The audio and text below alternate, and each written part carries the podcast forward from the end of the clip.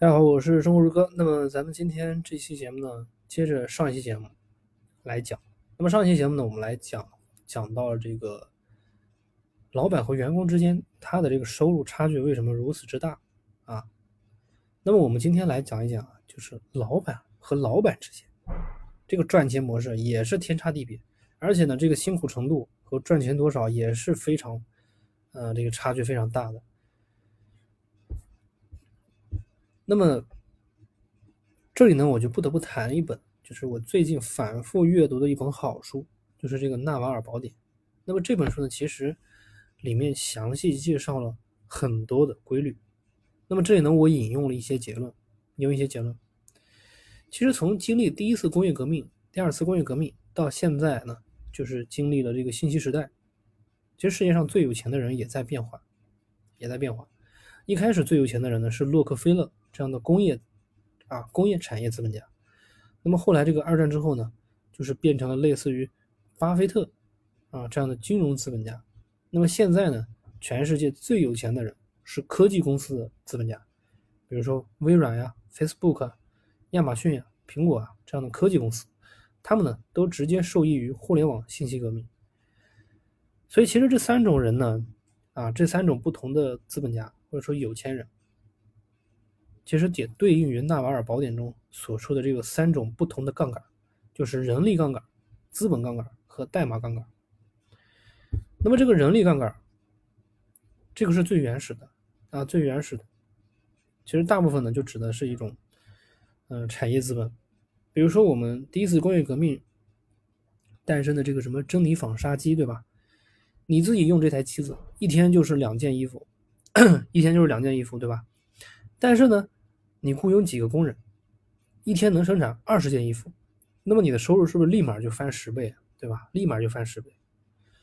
这个就是人力杠杆，它的这个杠杆呢能翻十倍。然后呢就是资本杠杆，资本杠杆呢，这里谈到这个资本杠杆，主要指的就是什么？金融资本的使用。也就是说什么呢？你有一大群人呢，把钱交给你去管理，让你管。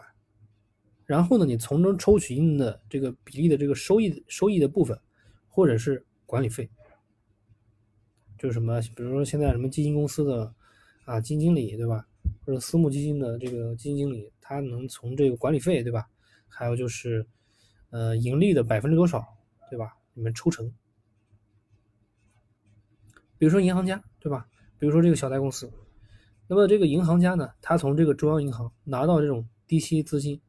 还有这个从，呃老百姓手中收取的这个存款，比如说百分之二，百分之二的利息，然后他放贷款百分之八，那中间的六六个点的收益是不是就被他拿走了？如果说他的这个资金规模特别巨大，比如说有一千个亿、两千亿，百分之六十多少，是不是也是非常非常高的收益啊？比如说一千亿、一千亿的这个存款，即使是只赚六六个点的收益。一百个亿就是六个亿，一千个亿就是六十个亿，他一年就能挣六十个亿，对吧？这是非常巨大的收益。小贷公司那就更不用说了，它的这个利息非常的高，比如说百分之十五啊，甚至更高，对吧？那这个就是资本杠杆。然后呢，就是到现在这个互联网时代，广泛应用的杠杆就是代码杠杆。那么这个代码杠杆呢，主要就是指的是信息技术革命。带来的这个前所未有的杠杆的放大倍数。我举个非常简单的例子，比如你是一个 APP 的创始人，啊，你是一个 APP 的创始人，那么你和你的团队呢，设计出了一款非常受欢迎的这个小游戏，啊，那么下载这个小游戏呢，需要十块钱，因为互联网巨大的杠杆，可能一天就有十万人下载，那么你在一天的收入呢，就是一百万，一天就能挣一百万。当然，这个呢，可能你有平台的收入啊，啊，平台的这个费用啊，对吧？但是你这个营业收入就是一百万，其实非常的高啊，对吧？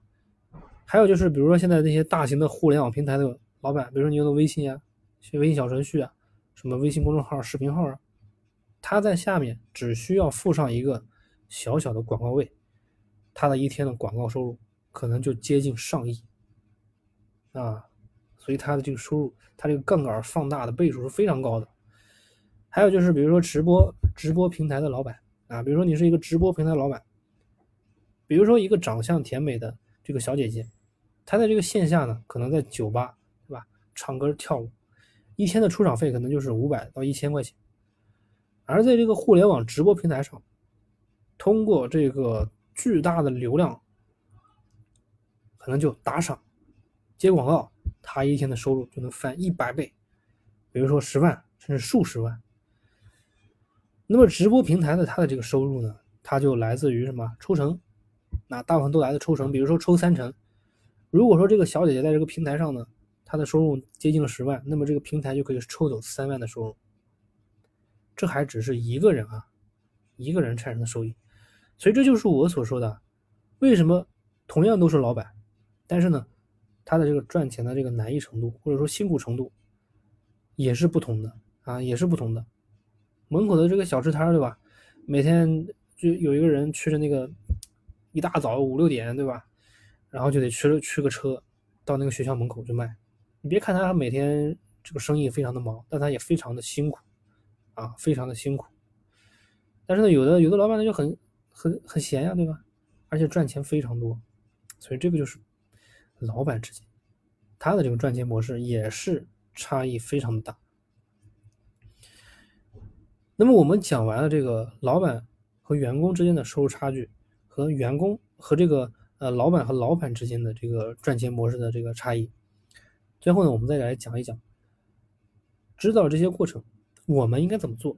我们基本的思考框架应该是什么？我们应该了解一下，啊，要想赚大钱，它应该有一个基本的引擎，应该有个基本的引擎，我们应该怎么做？